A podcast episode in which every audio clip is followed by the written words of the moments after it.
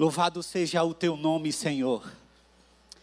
Como nós aqui mesmo declaramos, declaramos que o Senhor não perde batalhas, é verdade. É o Senhor que nos ajuda nas batalhas. E quantos, Senhor, de nós que estamos aqui, muitas vezes podemos estar nos sentindo assim, como essa encenação, essa intervenção que a Ilka acabou de ministrar aqui. Mas nós sabemos que o Senhor, o teu filho, como sumo sacerdote, venceu todas as fraquezas para que hoje possa nos ajudar com qualquer uma delas. Nós confiamos em ti. Declaramos a nossa confiança nessa manhã. Vem, ó Espírito de Deus, falar aos nossos corações. Se o teu espírito não sopra sobre cada palavra dita, sobre cada, cada movimento aqui, Senhor, nós sabemos que nada surtirá o efeito. Mas nós cremos que o autor das Sagradas Escrituras está presente. É um livro que nós lemos com o autor presente. É um livro que não importa em quantos lugares estejam sendo lidos de maneira juntas, de maneira simultânea, mas o autor está presente. No culto público, o Senhor está presente. No momento em que nós o adoramos, Cristo se move entre nós. Vem Jesus nesse instante, se move nessa comunidade, se move nessa igreja, sopra com poder, Espírito de Deus, em cada palavra, em cada momento que já passou desse culto. Incendeia o nosso coração com o teu poder, nós clamamos. Vem Jesus, tenha liberdade entre nós. Esta é a nossa oração, em nome de Jesus. Amém Amém e graças a Deus. Amém, queridos?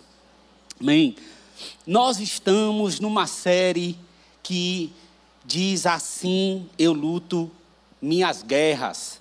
Então eu não quero, eu não quero deixar você esquecer que tem muitas pessoas lutando com o frio. Inclusive você para vir aqui hoje, né? É, então a campanha também em relação ao inverno ainda está rodando. Então deixe aí o seu agasalho, o seu artigo de frio que você tem lá na sua casa, limpinho, novinho, não é?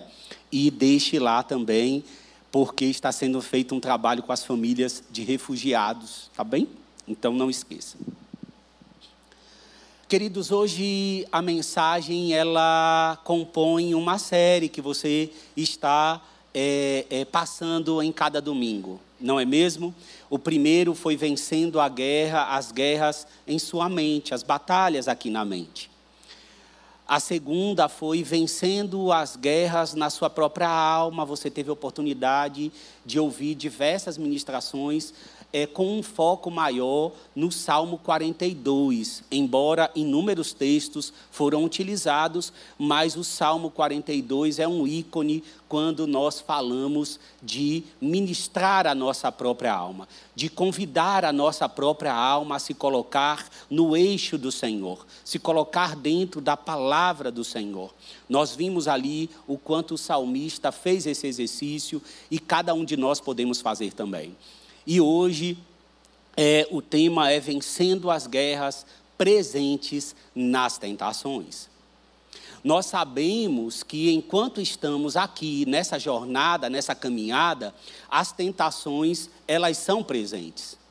Elas estarão presentes, porque ainda não fomos libertos da presença do pecado. Nós somos livres do pecado, é verdade, mas nós não fomos retirados deste local aonde o pecado vive. A nossa natureza ela é pecaminosa, existem inclinações, inclinações que nos conduzem naturalmente a nos entregarmos às tentações.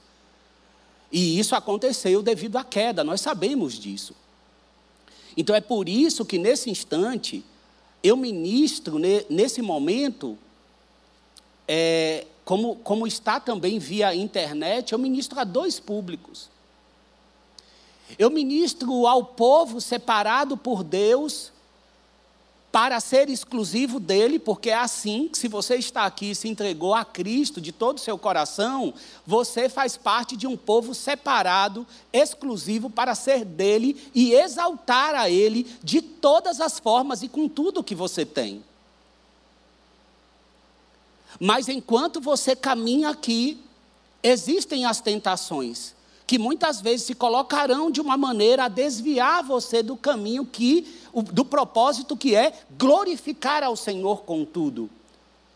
Fazer de você um homem e uma mulher temente e obediente à palavra de Deus. Mas eu também ministro aqueles que caminham na igreja, caminham na igreja, mas ainda não se entregaram ao Senhor. Então, essa palavra também é para você. Ela vai contra ti, ela vai contra o teu coração. E não para o mal, mas para que a mente e o coração, ao acomodar essa palavra, diga: Eu me rendo. E então você passa a glorificar ao Senhor. Até esse momento, a palavra de Deus, ela está para conquistar o seu coração e te permitir ser salvo. Essa é a palavra de Deus. A palavra de Deus, ela nunca, absolutamente, volta vazia seja para declarar o caminho que você está é, é, seguindo, esse é o caminho correto, seja para dizer, você decidiu não, não obedecer, você decidiu não, não, é, é, não obedecer ao Senhor, não seguir os seus caminhos, mas a palavra de Deus continuou fazendo o seu efeito. Ela disse a verdade sobre aquele caminho, ainda que um coração não aceite. Nós não vivemos de resultados, nós vivemos de obediência diferente, muito diferente. Os resultados do Senhor, eles são é, deixados, marcados, o nosso legado é deixado pelo temor que temos a Ele. E é por isso que nessa ministração eu quero é, erguer, realçar 11 pontos, 11 marcas. Quatro delas estarão na introdução, sete no corpo dessa mensagem. Se você costuma anotar, eu vou erguer o ponto para que você possa anotar. No total são 11. O Senhor nos criou para sermos totalmente dele, e é isso que eu quero é trazer. O tema dessa mensagem é como vencer as tentações, é verdade. Mas antes de eu vencer tentação, porque eu não venço sozinho tentação, mas eu estou marcado, separado com o selo da promessa, que é o Espírito de Deus, porque eu sei que eu estou em um mundo que tem um determinado sistema, mas eu não pertenço a esse sistema. Eu fui separado para ser totalmente do Senhor. E essa verdade se revelou. Deus se revelou a mim, não somente de uma maneira natural, não foi somente pela árvore que vi e disse foi criada por Deus. Não foi somente pela água que cai da minha torneira e eu disse essa água vem de Deus. Não é somente pelo alimento que vem à mesa e eu sei que a terra gerou porque foi a Deus. Não foi somente uma revelação natural. O Filho foi revelado a mim. A salvação foi revelada a mim. A palavra foi proclamada a mim. E pelo poder do Espírito Santo eu me entreguei a Ele. Eu nasci. Assim como uma criança no físico tem um momento de vir à luz, de vir à terra. Houve um momento em que eu nasci, mas não para por aí. Há o crescimento, há o desenvolvimento. É, é necessário alimento para que eu me torne naquilo que eu fui criado para ser. Eu não posso ter um alimento, um leite específico para dar à luz e viver. Não, eu preciso crescer.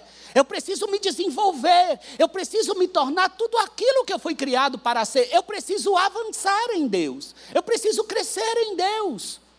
Eu preciso ser totalmente dele, sem nenhum tipo de espaço em nosso interior, nas cavernas da nossa alma, ou, ou na nossa mente, qualquer buraco que seja em nosso ser, que não seja entregue a ele para governar.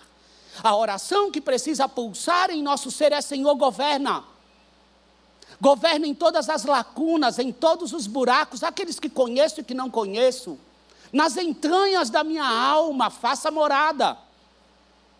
E esse é uma fala, é um convite que todos nós devemos fazer, que verdadeiramente ele vá crescendo e nós diminuindo. O Senhor é uma fonte inesgotável de sabedoria, de conhecimento, de poder e de amor.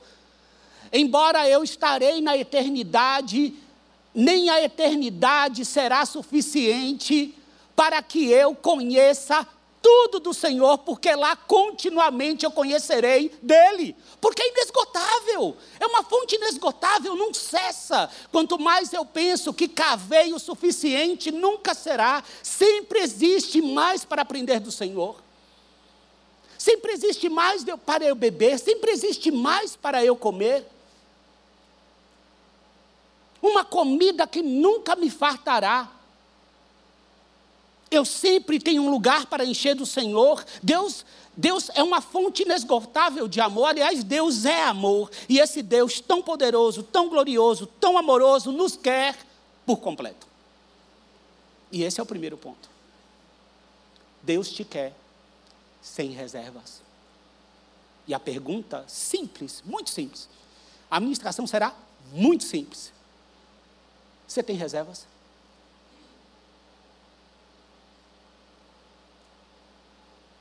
Tem reservas? Não é reserva na tua conta bancária. É reserva no teu interior. Áreas que não foram entregues permanecem duras, firmes, como uma pedra, dizendo que quer o Senhor, mas essa área fica como uma rocha como se ele não devesse entrar. O Senhor te quer por completo, sem reservas. Essa é a primeira. O Senhor anseia que o amemos de todo o coração, de todo o coração. Uma certa vez, um intérprete da lei, querendo pôr Jesus à prova, perguntou mestre: qual é o grande mandamento da lei? Qual é o grande mandamento da lei? Jesus respondeu: ame o Senhor seu Deus Ame o Senhor, seu Deus, de todo o seu coração, de toda a sua alma e de todo o seu entendimento. Este é o grande primeiro mandamento. E o segundo, semelhante a este, é: ame o seu próximo como você ama a si mesmo. Perceba que o Senhor anseia que nós o amemos com todas as nossas forças, todas. E amemos o nosso próximo como amamos, como nós amamos a nós mesmos. É buscar ter uma vida que exalte ao Senhor. É uma decisão de ordem interior, mas que é demonstrada com as atitudes externas. Mas é uma decisão de ordem interior. Eu quero que o Senhor me torne por inteiro. O ponto um foi sem reservas, mas o segundo é: tome a decisão de ordem interior. Eu quero me entregar por inteiro ao Senhor. Parece brincadeira isso, mas não foram poucas as vezes que já, teve, já tiveram vezes aqui no culto de alguém dizer: Olha, eu estou inclinado, eu preciso conversar. E eu já chamei muitas vezes aqui, quando o culto terminou. Eu disse: Me conte um pouquinho sobre tudo o que está acontecendo com você. E houve todo o relato. E ali no término eu digo: Olha, eu ouvi tudo o que você está passando. Mas eu quero fazer uma pergunta para você nesse instante. Eu percebi que já teve tantas idas e vindas, tantas situações, e eu entendo a sua dor nesse instante. Mas eu quero te fazer uma pergunta. Você já se entregou a Jesus por inteiro? Os seus caminhos, a sua vida, o seu coração, a sua família, para ter temor e obedecer, você já se entregou por inteiro? Não responde muito, isso não é uma pessoa, não respondeu nada. Você quer entregar agora? Eu acho que ainda não. Existe uma decisão de ordem interior. Talvez a esperança daquela pessoa era que eu focasse no que ele estava me contando ou no que estava contando, e, e, e nenhum problema deve ser ignorado. Mas antes de qualquer coisa, exige uma entrega. O Senhor quer o meu coração, Ele quer que eu ame por inteiro, sem reservas, mas que eu tome essa decisão de ordem interior. Senhor, eu me entrego por inteiro a Ti. E então, naturalmente, do, da minha alma brota uma oração. Por amá-lo, o meu ser diz: Senhor, não me deixe cair em tentação. Senhor, não me deixe cair em tentação. reconhecendo que não é algo que eu faço por mim mesmo somente. Se eu preciso, em uma oração ensinada por Jesus, dizer: Pai, não me deixe cair em tentação. É porque há poder do alto, é porque há manifestação de graça e poder, é porque há um companheiro, é porque há um amigo, é porque há um salvador. É porque ele não abandona, como nós cantamos aqui. Eu tenho como orar assim de toda a minha alma por querer agradar a Deus e amá-lo, mas agradando por meio da prática da Sua palavra.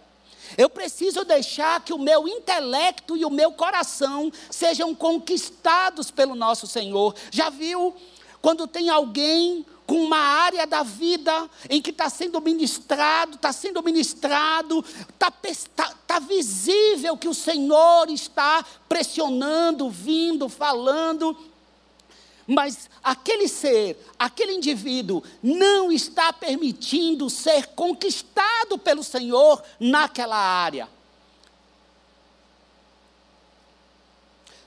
O Tozer, no seu livro A Procura por Deus, tem um parágrafo que eu amo e eu quero ler aqui para você.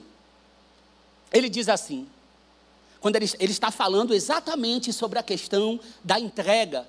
E aí ele coloca assim: receio que eu venha convencer o intelecto de alguém antes que Deus possa conquistar o coração. Uma vez que essa decisão de exaltar o Senhor acima de tudo não é fácil de se tomar. A mente pode aprová-la, e ainda assim não contar com o consentimento da vontade para colocá-lo em prática. Embora a mente se disponha a honrar a Deus, muitas vezes a vontade permanece indecisa e, e, o indivíduo às vezes não percebe que o seu coração está dividido. Entretanto, antes que o coração possa experimentar uma verdadeira satisfação, é necessário que o homem, com todo o seu ser, resolva tomar a decisão acertada. Deus quer tudo o que há em nós e não descansará enquanto não atingir completamente o seu alvo. Não lhe basta apenas uma parte do nosso ser.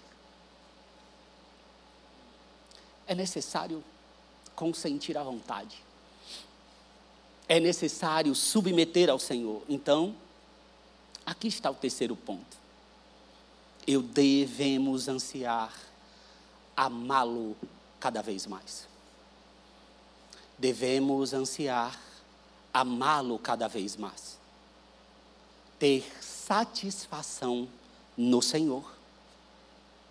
E por que eu estou dizendo isso? Entregar-se às tentações entregar-se às tentações, está do, do lado oposto de amar a Deus. Entregar-se às tentações está do lado oposto do amar a Deus de todo o coração, de toda a alma e de todo o entendimento.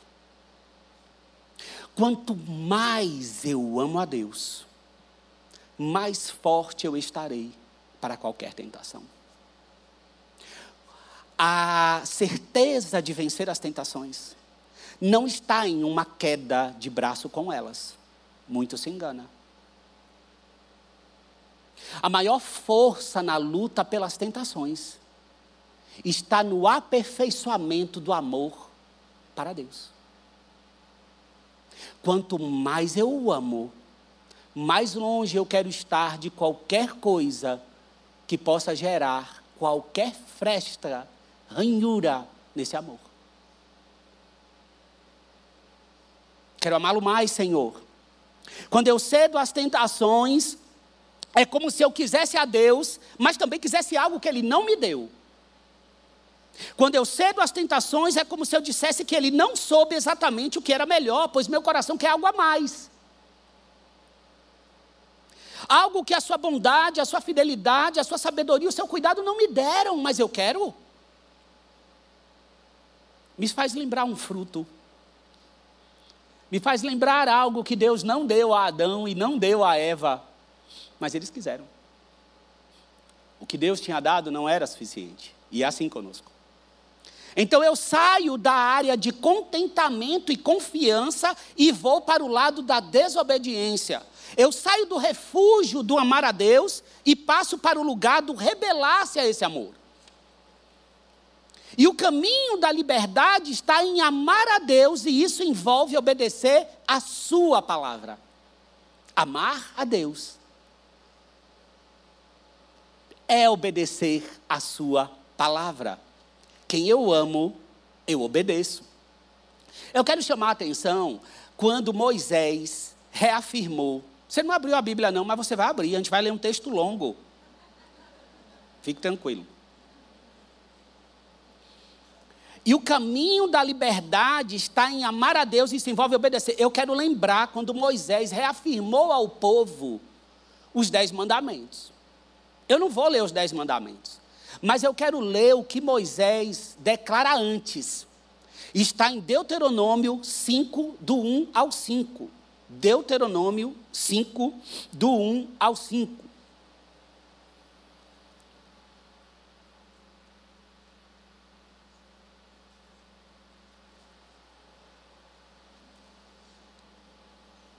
Vai dizer assim: Moisés chamou todo Israel e lhe disse: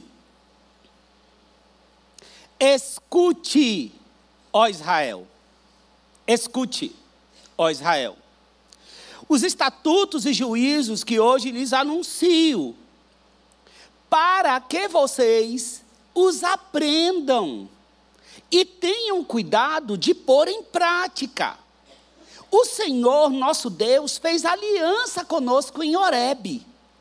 Não foi com nossos pais que o Senhor fez esta aliança, e sim conosco. Todos os que hoje aqui estamos vivos.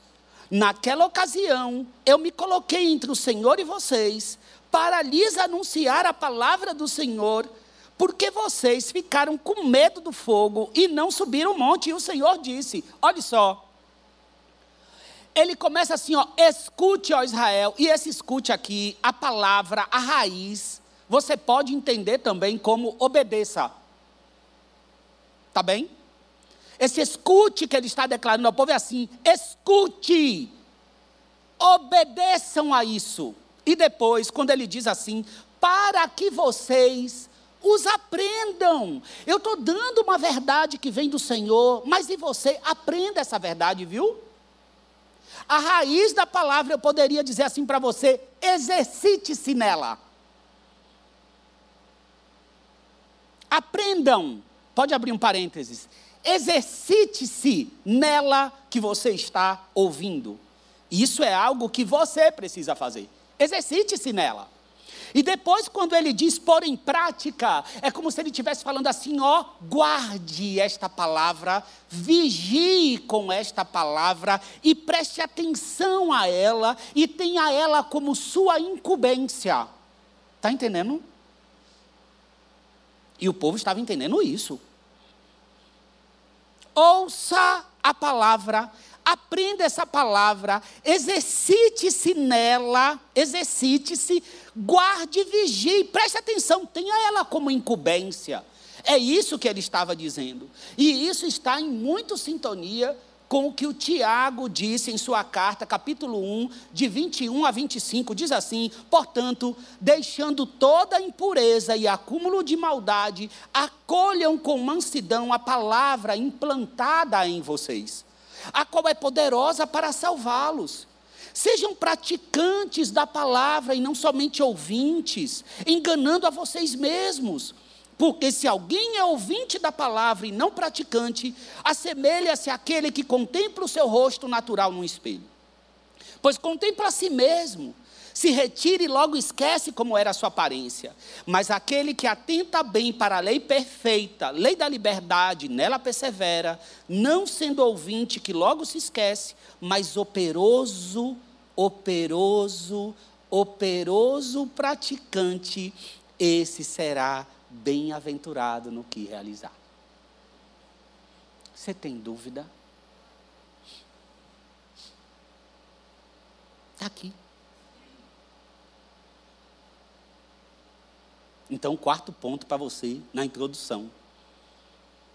É importante lembrarmos que amarmos a Deus de todo o coração, de todo entendimento, de toda a alma, envolve obedecer a Sua palavra. Obedecer a Sua palavra. Isso tem muita sintonia com o que o salmista disse que você conhece: a tua palavra guardei no coração para não pecar contra ti.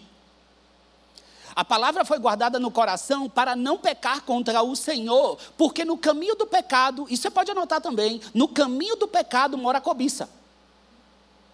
No caminho do pecado mora a cobiça. Então guardei no coração a palavra para não pecar contra ti, porque entre o pecado, entre o pecado e agora onde estou, tem um caminho, e no caminho mora a cobiça. O décimo mandamento: não cobiçarás. Francis Schaeffer, em seu livro A Verdadeira Espiritualidade, ele vai dizer que todo e qualquer pecado cometido envolve o décimo mandamento não cobiçarás. Qualquer outra coisa que você faça que seja pecado, visitou o décimo mandamento. Se você pecou nos nove, passou pelo décimo mandamento, porque você deixou com que algo você desejasse que não foi dado pelo Senhor. A cobiça é isso. Um anseio, um desejo, um querer por algo que Deus não me deu algo que não pertence. Tiago também em sua carta, primeiro, capítulo 1, do 13 ao 15, vai dizer: ninguém ao ser tentado diga, sou tentado por Deus. Porque Deus não pode ser tentado pelo mal, e Ele mesmo a ninguém tenta. Ao contrário, cada um é tentado pela sua própria cobiça, quando esta o atrai e seduz. Então a cobiça, depois de haver concebido, dá à luz o pecado, e o pecado, uma vez consumado, gera morte. No caminho do pecado mora a cobiça. Tiago ainda nos alerta, capítulo 4, versos 7 e 8: Sujeitai-vos, portanto, a Deus. Mas resisti ao diabo e ele fugirá de vós. Chegai-vos a Deus e ele se chegará a vós outros. Purificai as mãos, pecadores, e vós que sois de ânimo dobre, limpai o coração. Limpai o coração. Eu quero usar esse, esse tempo que nós temos agora, até o término, para ilustrar o que nós aprendemos até agora com um homem que, para mim, é um exemplo no que compete a vencer tentação pensei seriamente em usar as tentações de Jesus, porque envolve absolutamente tudo. Poderia usar e ficaria muito bem utilizado. Mas eu quero pegar alguém que tem a natureza pecaminosa. Eu quero pegar alguém que venceu pelo poder do Espírito, pelo poder da comunhão com a presença do Senhor. Alguém como eu e como você Alguém simples como eu e como você, e que venceu as tentações. Poderia ter pego Daniel, não é mesmo? Que resistiu firmemente às iguarias do rei. Daniel também foi firme. Mas resolvi pegar José e creio que assim o Senhor direcionou.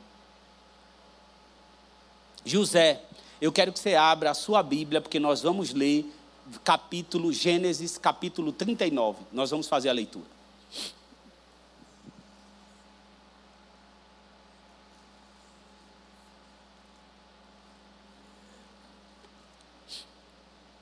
Trinta e nove, nós vamos ler do verso 1 até o verso 23. Vai dizer assim: José havia sido levado para o Egito, onde o egípcio Potifar oficial do Faraó e capitão da guarda, comprou dos israelitas que o tinham levado para lá. Preste atenção no verso 2. Está na sua Bíblia também. Vai dizer assim: ó, o Senhor estava com José. Você pode até grifar na sua Bíblia.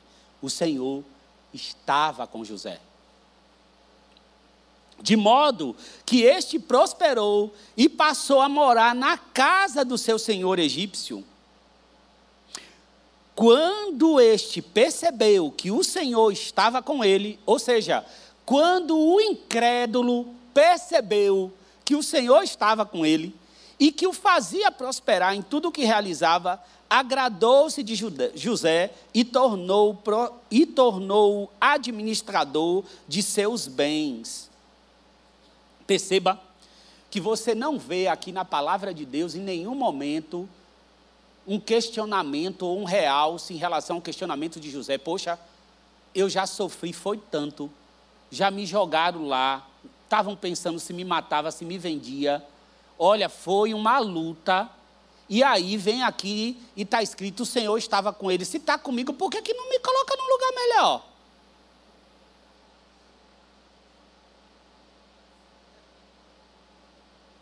Por que, que não faz alguma coisa se está comigo? Vai me fazer prosperar como escravo desse homem? Não tem um lugar melhor, não.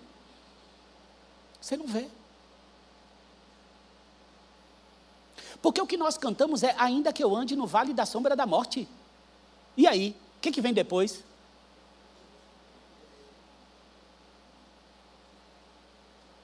Então, isso aqui é o que pode ocorrer com você. A despeito de lutas e tristezas, o Senhor estava com ele, ou seja, fortalecer, aprender a amá-lo, está de acordo com a, com a, palavra dada aqui pela Margarete. Ou seja, ele foi levado para aquilo, mas o Senhor estava com ele a tal ponto do incrédulo reconhecer que o Senhor estava com aquele homem. E assim é você. Aonde você está? No trabalho onde você está? Muitas vezes pode ser um trabalho, um ambiente maravilhoso, um chefe maravilhoso, uma bonança só, mas pode ser em um ambiente hostil, onde o coração quer perguntar: por que aqui? Eu não quero mais aqui, não. Ou seja, o meu coração que diz amar ao Senhor quer decidir ou determinar em qual local Ele deve me colocar. E não funciona assim. Por que isso? Já é uma tentação. E eu já estou no caminho, eu já estou cobiçando cobiçando algo que não foi o que o Senhor me deu.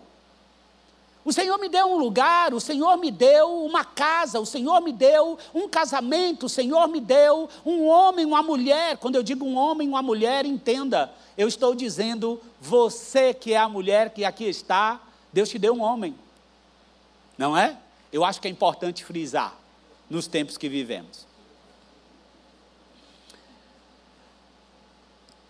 Mas é importante que saibamos que o Senhor nos concede e aquilo que Ele nos concede, aquilo que Ele nos concede é o melhor. Aprender a amar a Deus é aprender a ter totalmente satisfação naquilo que Ele me deu.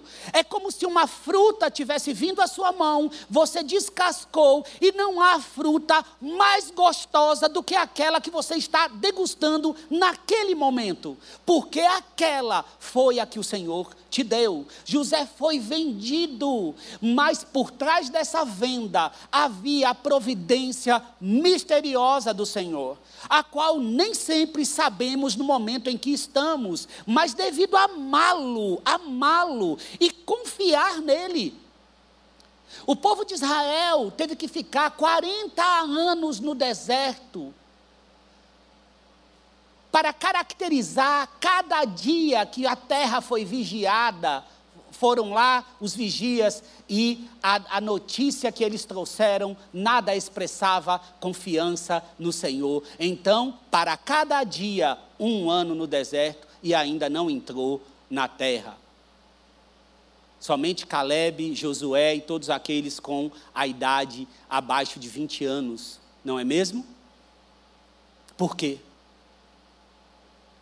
desobediência, mas amor ao Senhor também. Amar de todo, amar de todo o coração, de todo entendimento, de toda a alma. Agradou-se de José, versículo 4, e tornou o administrador de seus bens. Potifar deixou a seu cuidado a sua casa e lhe confiou tudo o que possuía. Desde que o deixou cuidando de sua casa e de todos os seus bens, o Senhor abençoou a casa do egípcio por causa de José. A bênção do Senhor A bênção do Senhor estava sobre tudo que Potifar possuía, tanto em casa como no campo. Perceba, as minhas lutas me levam para lugares aonde a bênção do Senhor precisa ser vista. A bênção do Senhor para estar sobre mim não depende do local aonde eu estou. Não depende. Ela está sobre mim, sobre a minha vida para que outros possam conhecer a bênção do Senhor. É claro que terão que tomar uma decisão interior. Quero esse Senhor que eu estou vendo as bênçãos? Ou quero somente desfrutar da palavra momentânea que esse homem e essa mulher me dá? Essa é uma outra questão. Mas a bênção do Senhor precisa ser revelada, vista, demonstrada. Versículo 6: Assim deixou ele aos cuidados de José tudo o que tinha, e não se preocupava com coisa alguma, exceto com sua própria comida. José era atraente, de boa aparência, e depois de certo tempo, a mulher do seu senhor começou a cobiçá-lo e o convidou: Venha, deite-se comigo. Mas ele se recusou e lhe disse: Meu senhor, não se preocupa com coisa alguma de sua casa, e tudo o que tem deixou aos meus cuidados. Ninguém desta casa está acima de mim. Ele nada me negou a não ser a senhora, porque é a mulher dele. Como poderia eu, então, cometer algo tão perverso e pecar contra Deus? Assim, embora ela insistisse com José, dia após dia, ele se recusava a deitar-se com ela e evitava ficar perto dela. Um dia, ele entrou na casa para fazer suas tarefas e nenhum dos empregados ali se encontrava. Ela o agarrou pelo manto e voltou a convidá-lo: Vamos, deite-se comigo. Mas ele fugiu da casa, deixando o manto na mão dela. Quando ela viu que, ao fugir, ele tinha deixado o manto em sua mão, chamou os empregados e lhes disse: Vejam, este hebreu nos foi trazido para nos insultar. Ele entrou aqui e tentou abusar de mim, mas eu gritei. Quando me ouviu gritar por socorro, largou seu manto ao meu lado e fugiu da casa. Ela conservou o manto consigo até que o senhor de José chegasse em casa. Então, repetiu-lhe a história. Aquele escravo hebreu que você nos trouxe aproximou-se de mim para me insultar, mas quando gritei por socorro, ele largou seu manto ao meu lado e fugiu. Quando o Senhor ouviu o que a sua mulher lhe disse, foi assim que o seu escravo me tratou, ficou indignado mandou buscar José e lançou-o na prisão em que eram postos os prisioneiros do rei. José ficou na prisão, mas o Senhor estava com ele. Aqui, se José falasse como alguns, José ia dizer: não há nada ruim que não possa piorar, né? É o que alguns de alguns ainda citam, não é mesmo? Mas aqui não é isso que está escrito. Olha, não há nada ruim que possa piorar. Está sim, mas o Senhor estava com ele e o tratou com bondade. Queridos, o Evangelho é contramão. É contramão. Mas o Senhor estava com ele e o tratou com bondade, concedendo-lhe a simpatia do carcereiro. O problema é que a bondade de Deus, a gente quer que a bondade atue de uma forma, entendeu? Mas aqui está a bondade do Senhor. A bondade do Senhor, concedendo a ele a simpatia do carcereiro, foi assim que a bondade do Senhor decidiu abençoar José. Não fazendo com que aquela verdade, aquela injustiça fosse tirada naquele momento. Deus queria abençoá-lo na prisão. E a bondade estava sobre ele. O problema é que queremos a bondade do Senhor, mas queremos mais alguma coisa. Não queremos só a bondade, queremos mais alguma coisa. Queremos Jesus, mas queremos mais alguma coisa. Por isso o carcereiro encarregou José de todos os que estavam na prisão, e ele se tornou responsável por tudo o que lá sucedia. O carcereiro não se preocupava com nada do que estava a cargo de José, porque o Senhor estava com José e lhe concedia bom êxito em tudo que realizava. Talvez José ia dizer assim: Senhor, eu tenho um alto potencial. Para que êxito me aqui, aqui nesse lugar? Me põe em outro. É muita coisa aqui, muito talento. Não é esse o meu lugar. Eu tenho que estar em um outro lugar.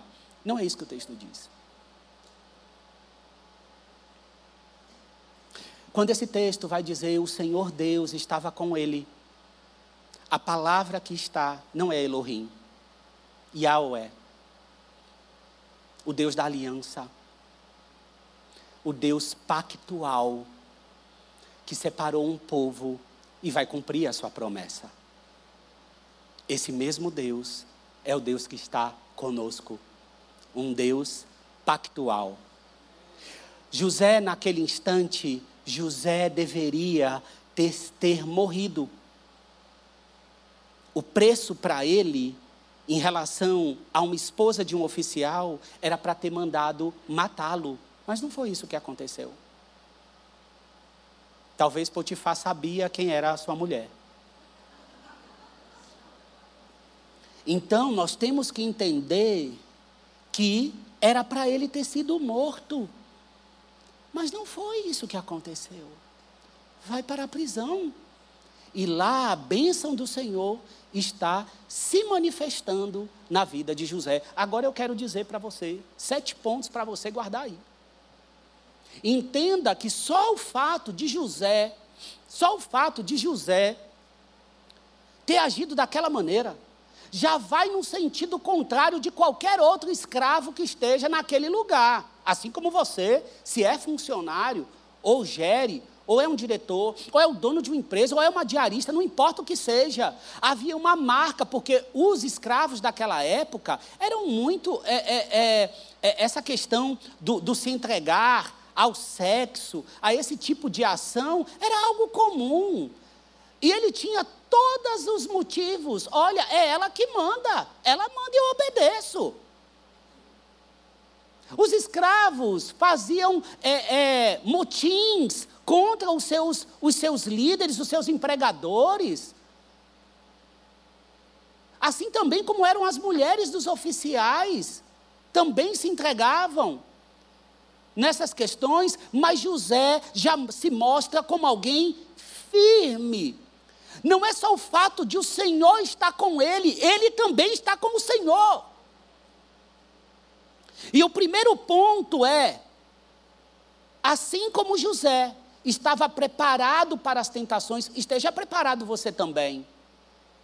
Não queira correr uma maratona chegando, ah, vai ter lá agora, ó, 42 quilômetros. É, vai ser quando? Vai ser mês que vem, pronto, faça a minha inscrição. Tu vai chegar aonde?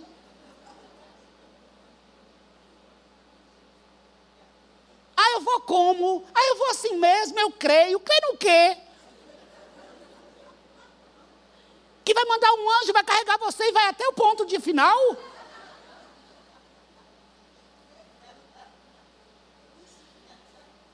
É necessário preparo. É necessário que os músculos estejam preparados. É necessário que a minha mente, o meu coração esteja preparado para as tentações, estejam preparados para aqueles momentos. Satanás tem que ser como um leão rugindo, querendo te devorar, não em cima de você em todo o tempo, te mordendo. Então eu preciso estar preparado. Qualquer um, quem vai participar de um concurso público, precisa estudar, se esmerar, para que então, no dia da prova, conte com a graça do Senhor, mas conte também com o cérebro que foi criado e preparado para aquilo. Era necessário estudar. Tem os alimentos certos para antes do treino e depois do treino. Se é necessário que os músculos se desenvolvam, você também procura uma nutricionista. Aqueles que não têm, vai lá no YouTube, pega os vídeos e aprende. Se esforça, se esmera. E então a gente vai entender o que que Davi disse ali no Salmo 51, no versículo 10, quando diz: Cria em mim, ó Deus, pecou, caiu, mas o que, que ele quer? Não quero mais isso, não. Cria em mim, ó Deus, um coração puro e renova dentro de mim um espírito inabalável. Não ficou naquela constância, como tem muitos que vivem, é, muitas vezes, em um formato de adultério constante, como se fosse algo, estou caindo, levantando, caindo, levantando. É necessário, isso aqui cria em mim, ó Deus, um coração puro e renova dentro de mim um espírito inabalável viverem uma vida de, de tentação, aonde ela não é algo que eu me deparei e preciso ser fortalecido, é algo constante, caindo e levantando, constante, caindo e levantando, é algo que eu preciso pensar o quanto eu amo o Senhor, o quanto eu amo o Senhor. Porque eu quero tanto me deliciar em coisas que o Senhor não me deu. Senhor, a satisfação minha está em Ti. É mentira. Não há satisfação em nada que não venha do Senhor.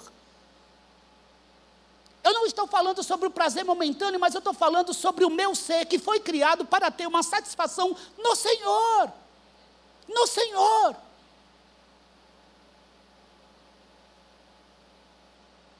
No começo é como mel e depois é o amargo.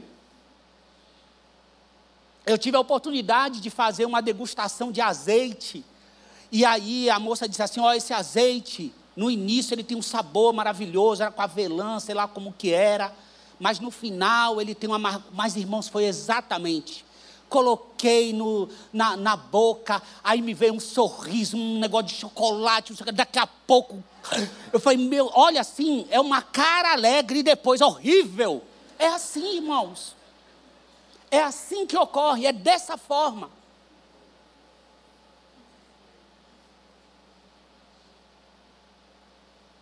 A satisfação no Senhor é diferente. Independente do amargo que do lado de fora está, o sabor no meu interior é doce. É assim. José estava preparado para as tentações. O salmista, Salmo 119, do 9 ao 11, o Salmo 119 é maravilhoso porque ele é o maior salmo da Bíblia e vai falar especificamente da palavra de Deus. Tem que ler. Vai falar todinho, é todinho da palavra de Deus. São 22 conjuntos ali de texto, cada um é, é vinculado a uma letra do alfabeto hebraico. Maravilhoso. E eu quero ler do 9 ao 11. De que maneira poderá o jovem guardar puro o seu caminho? Está aqui a resposta. Observando segundo a tua palavra. De todo o coração te busquei. Não deixes que eu me desvie dos teus mandamentos. Guarda a tua palavra no meu coração para não pecar contra ti. E do 1 ao 5, como são felizes os que andam em caminhos irrepreensíveis que vivem conforme a lei do Senhor. Como são felizes os que obedecem aos seus estatutos e de todo o coração o buscam. Não praticam o mal e andam nos caminhos do Senhor. Tu mesmo ordenaste os teus preceitos para que sejam fielmente obedecidos. Quem dera fossem firmados os meus caminhos na obediência aos teus decretos.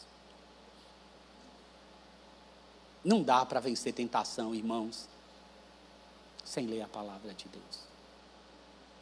Sem ter prazer na palavra de Deus. Você vai escutar coisas simples hoje, você já escutou tudo. Mas é isso que você vai sair daqui. Eu preciso amar a palavra de Deus. Não vai adiantar, irmãos, como era no passado, não, você sair com aquela Bíblia do tamanho do mundo numa barra forte, sabe? a bicicleta, a barra forte, quem não sabe, você coloca lá no Google a imagem. E aí você sai com aquela coisa. E se alguém vir com a tentação, você vai dar na cabeça com a palavra. A palavra é no coração. No coração. No seu interior. No seu interior. Esse é o primeiro ponto. Segundo ponto. Eu preciso reconhecer, reconhecer que na oração eu sou fortalecido. Na oração eu sou fortalecido. Na vigilância eu sou fortalecido. O que Jesus fez no Getsemane. Vem cá, três, mais próximos. Vem vigiar e orar comigo. Totalmente angustiado de alma. o que está para acontecer, a minha alma está sentindo. E quando ele levanta, depois de tanta oração, como ele levanta, eu estou pronto, vamos lá que chegou a hora. O, os caminhos do Senhor, tem uma frase do Ronaldo Lidório que eu amo, amo. Amo essa frase. Não é versículo, mas está carregada, carregada do princípio bíblico. Ele diz assim, e ele repete nas pregações. Tem vezes que eu coloco o videozinho dele só para ficar escutando várias vezes a mesma frase, a mesma frase. É verdade, irmãos. Eu, eu coloco e fico escutando, escutando, escutando, escutando. A Juliana, agora que mora em casa, tem que ficar escutando também. Ontem eu coloquei várias vezes ele. É, é um videozinho culto, e Ronaldo Lidório fala assim. Deus sempre fortalece quando fazemos a sua vontade. Deus sempre nos fortalece quando fazemos a sua vontade. Deus sempre nos fortalece quando fazemos sua vontade. Deus sempre nos fortalece quando fazemos sua vontade. Quando termina, eu falo assim, eu quero fazer tua vontade, Senhor. Eu quero fazer tua vontade. Não tem outra coisa que o meu coração não queira. Fazer tua vontade.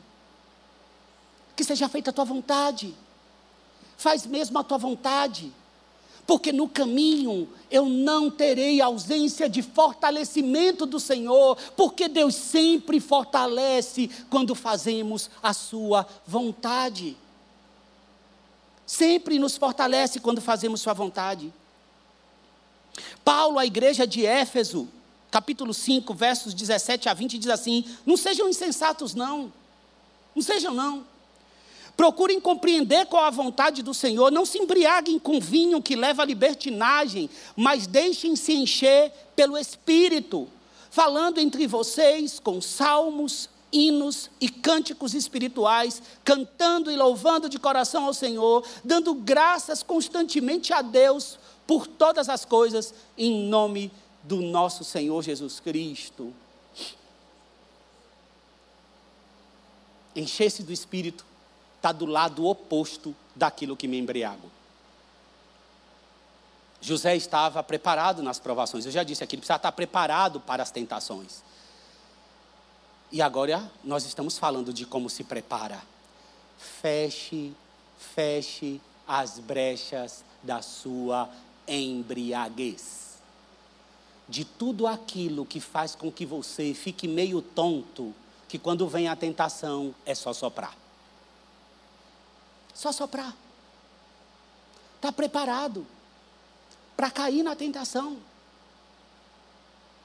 Entende? Quando um homem ou uma mulher diz assim: Olha, 30 anos de casado, estou com outra pessoa, não quero mais, olha, eu já quero ir embora. Não foi agora isso? Você tomou essa decisão ontem? Foi ontem. A embriaguez vai deixando tonto o controle e o governo do seu coração vai sendo entregue aos pouquinhos a qualquer outra coisa que não seja o Senhor. Eu devo amar ao Senhor, de todo o coração. Se você ama o Senhor, você não quer nada, nada que esteja fora desse amor. A lâmpada que Deus te deu para você colocar na sua casa, não foi aquele lustre maravilhoso de 12 metros, não foi. Foi aquela lâmpada que ele te deu, que você tem condição de comprar. Então, Senhor, que lâmpada maravilhosa! Ela ilumina a minha sala, ilumina a minha casa, dar a luz. Bendito seja o Senhor, bendito seja o Senhor. Bendito seja o Senhor. O contentamento é algo que me afasta da cobiça que está no caminho do pecado o cultivar um desejo profundo daquilo que não está em Deus naquele momento, abre chancelas para a cobiça. Cobiça. Cobiça. No caminho do pecado mora a cobiça.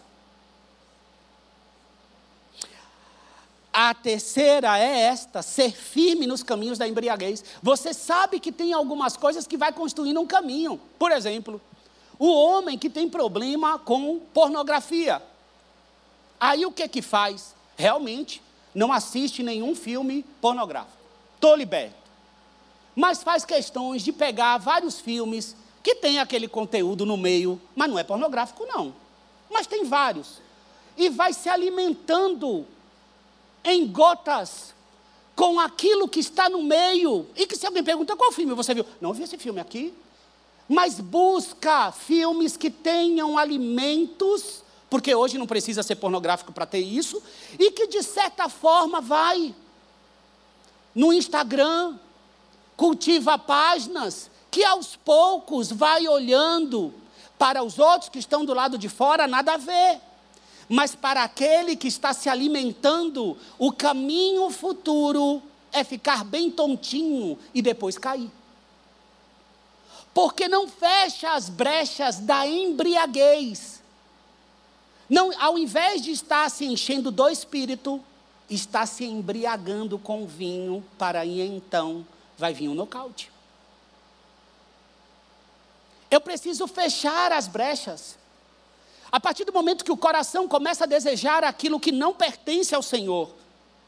E então, eu quero lembrar vocês de como José fez, versículo 7 diz assim: E depois de certo tempo, a mulher do seu senhor começou a cobiçá-lo e o convidou: Venha, deite-se comigo. Mas ele se recusou. Ele estava pronto para recusar, era na hora. Não tem titubeio, não tem tontura. Eu estou sóbrio. Ser de sóbrio e vigilantes, eu estou como sóbrio no Senhor. Sóbrio no Senhor para recusar. Estou sóbrio. Assim, embora ela insistisse, insistisse com José, dia após dia, ele se recusava a deitar-se com ela e evitava ficar perto dela. Evitava.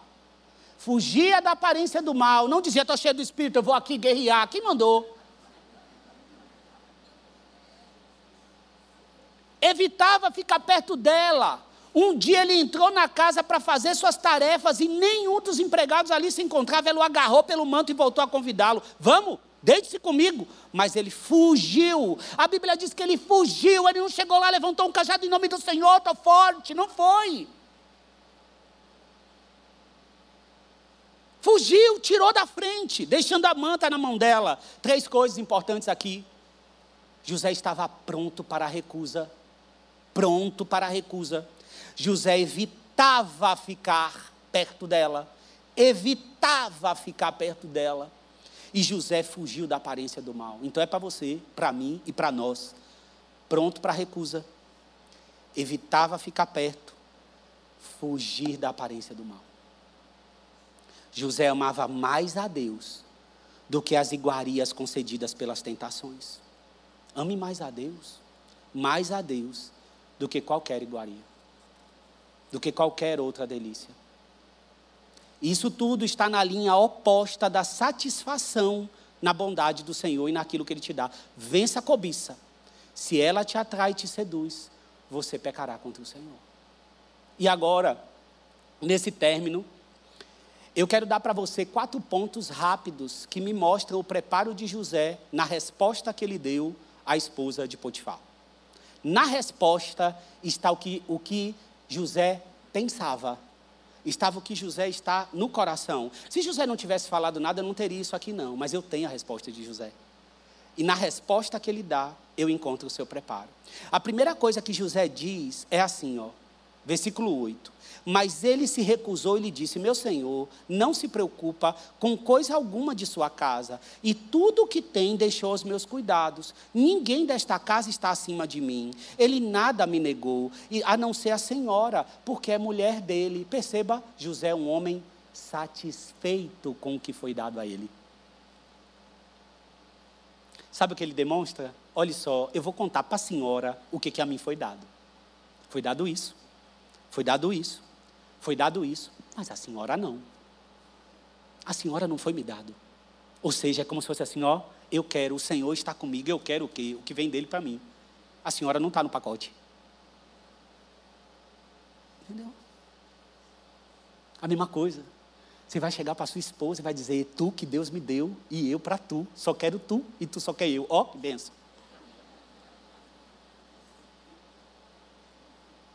Tu vai chegar, vai para o seu trabalho e vai dizer: Louvado seja Deus, esse que Deus me deu, Deus me deu, ele me deu, ó que bênção. até que outra coisa Deus me mostre que deve ser concedida. O contentamento fecha a porta para as tentações. O contentamento fecha a porta das tentações. Eu quero ler aqui também um textinho maravilhoso de Francis Schaeffer. Quero ler para você. Ler para você guardar. Quando é que o desejo apropriado se torna pecado? Quando é que o desejo apropriado, porque nem todo desejo é pecado, mas quando é que um desejo apropriado se torna pecado? Acho que podemos responder de maneira simples. O desejo se torna pecado quando deixa de incluir o amor para com Deus e os homens. Além disso, creio que há duas provas práticas para apontar quando estamos cobiçando contra Deus ou os homens. Primeiro, Deverei amar Deus o bastante para estar satisfeito. Segundo, deverei amar os homens o suficiente para não cobiçar, não ter inveja. Examinemos esses dois testes. Em primeiro lugar, com respeito a Deus, eu devo amar a Deus o suficiente para estar satisfeito, porque do contrário, até nossos desejos naturais e corretos nos levam à revolta contra Deus. Deus nos fez com desejos corretos, mas se não houver um contentamento correto da minha parte, até aí estou em revolta contra Deus. E é claro que a revolta é todo o problema central do pecado. Quando me falta a devida satisfação, ou é porque eu esqueci que Deus é Deus, ou então parei de me submeter a Ele. Estamos falando sobre um teste prático para julgar se estamos cobiçando contra Deus. Uma disposição calma e um coração que esteja agradecendo em qualquer circunstância é o teste real da extensão até a qual chega nosso amor para com Deus naquele momento. Perfeito. Perfeito. O quinto ponto, ele era um homem que amava o seu próximo. Quinto ponto, no geral, segundo ponto, quando se trata da resposta de José. Ele era um homem que amava o seu próximo. Sabe por quê? Ele falou assim: Eu não vou pegar a mulher do meu próximo. Eu, eu não quero a vaga do meu próximo. Eu, eu não quero a função do meu próximo. Eu, eu não quero estar acima dele. Eu quero aquilo que Deus me concedeu.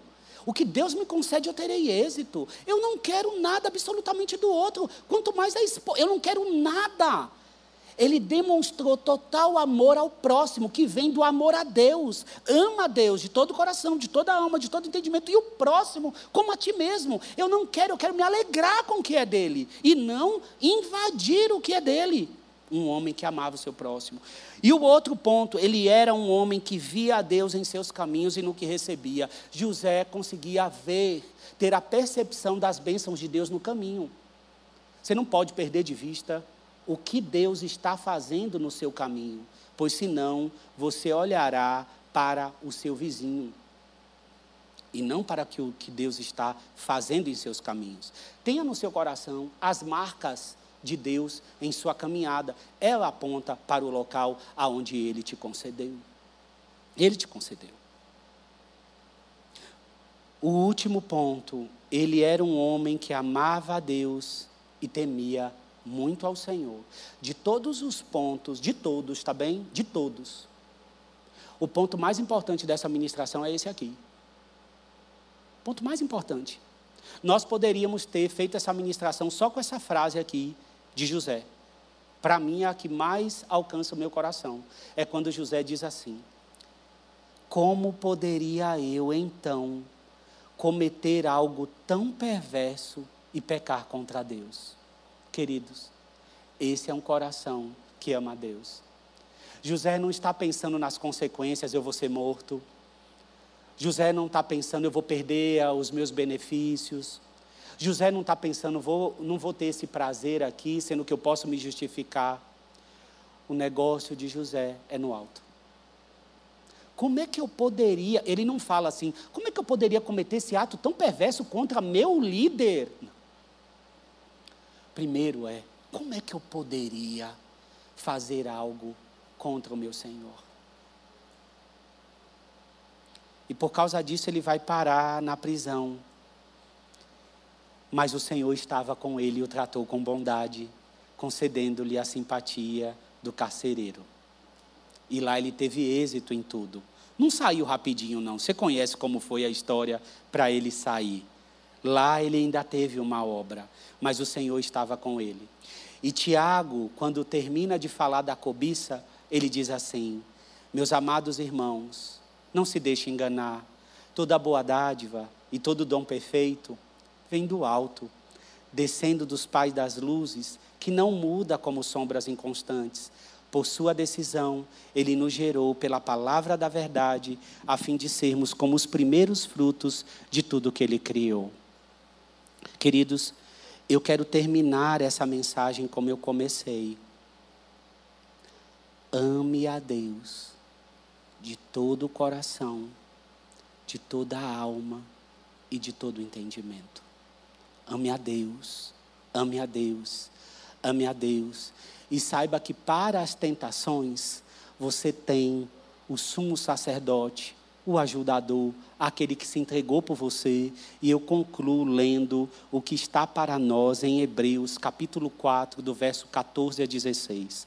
Tendo, pois, Jesus, o Filho de Deus, como grande sumo sacerdote que adentrou os céus, conservemos firmes a nossa confissão, porque não temos sumo sacerdote que não possa se compadecer das nossas fraquezas. Pelo contrário, ele foi tentado em todas as coisas a nossa semelhança, mas sem pecado. Portanto, aproximemo-nos aproximemo-nos do trono da graça com confiança, a fim de recebermos misericórdia e encontrarmos graça para a ajuda em momento oportuno.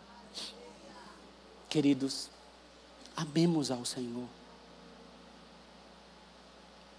Você precisa aprender a vencer as tentações. Mas antes de aprender a vencer as tentações, invista em aprender a amar o Senhor amar mais o Senhor, conhecer mais do Senhor e amá-lo. Tem alguém aqui nesta manhã que ainda não se entregou ao Senhor Jesus, não entregou nunca a sua vida, o seu coração, nunca entregou. Tem alguém aqui entre nós que gostaria de entregar nesta manhã sua vida a Jesus? Ou na internet, no YouTube, você gostaria de entregar sua vida a Jesus? É, ainda que você não tenha entregue hoje, está com vergonha, quer entregar depois, não importa. Procure cada um de nós. Ame o Senhor. Ame o Senhor. Vamos ficar de pé para orarmos. Bendito seja o Senhor. Bendito seja o Senhor, Pai, nesta manhã. Aqui está o teu povo, que a palavra seja plantada no coração, que haja libertação nessa manhã, restauração de casamentos, restauração de vida, restauração de alma, que sejamos, ó Deus, como esse irmão tão maduro. A maturidade espiritual é algo no interior, é de ordem interior, mas é visto no exterior, é visto por tudo que é externo. Vem Jesus nessa manhã. Talvez temos aqui alguns, ó Deus, que estão como Davi realmente caíram na tentação, mas se voltam para o Senhor e diz: cria, cria em mim um coração puro, um espírito inabalável. Vem, Senhor, nos fortalece nessa manhã, leva o teu povo em paz, com essa palavra plantada, ruminando no coração. Espírito de Deus, tens liberdade para usar essa palavra com poder. Tenhas liberdade, que o teu povo vá em paz. Ó Deus, quando José estava ali, as bênçãos também se alastravam em tudo aquilo que estava na responsabilidade dele, mesmo fora das vistas dele. Sabe por quê? Porque é o teu espírito que lidera, é o teu espírito que faz, que se estenda aos filhos dos teus filhos, que estão no exterior, que estão em outra cidade, não importa, que a bênção do Senhor, a bênção do Senhor esteja sobre eles e esta bênção seja vista por todos, como foi vista por Potifar, que o mundo conheça o Senhor por meio da luz que está no teu povo. Bendito seja o Senhor, que a bênção do Senhor te acompanhe não somente hoje, mas sempre. Que assim seja. Amém, amém, amém. Pode aplaudir ao Senhor, queridos. Vão em paz, que Deus te abençoe, viu? Fiquem na paz.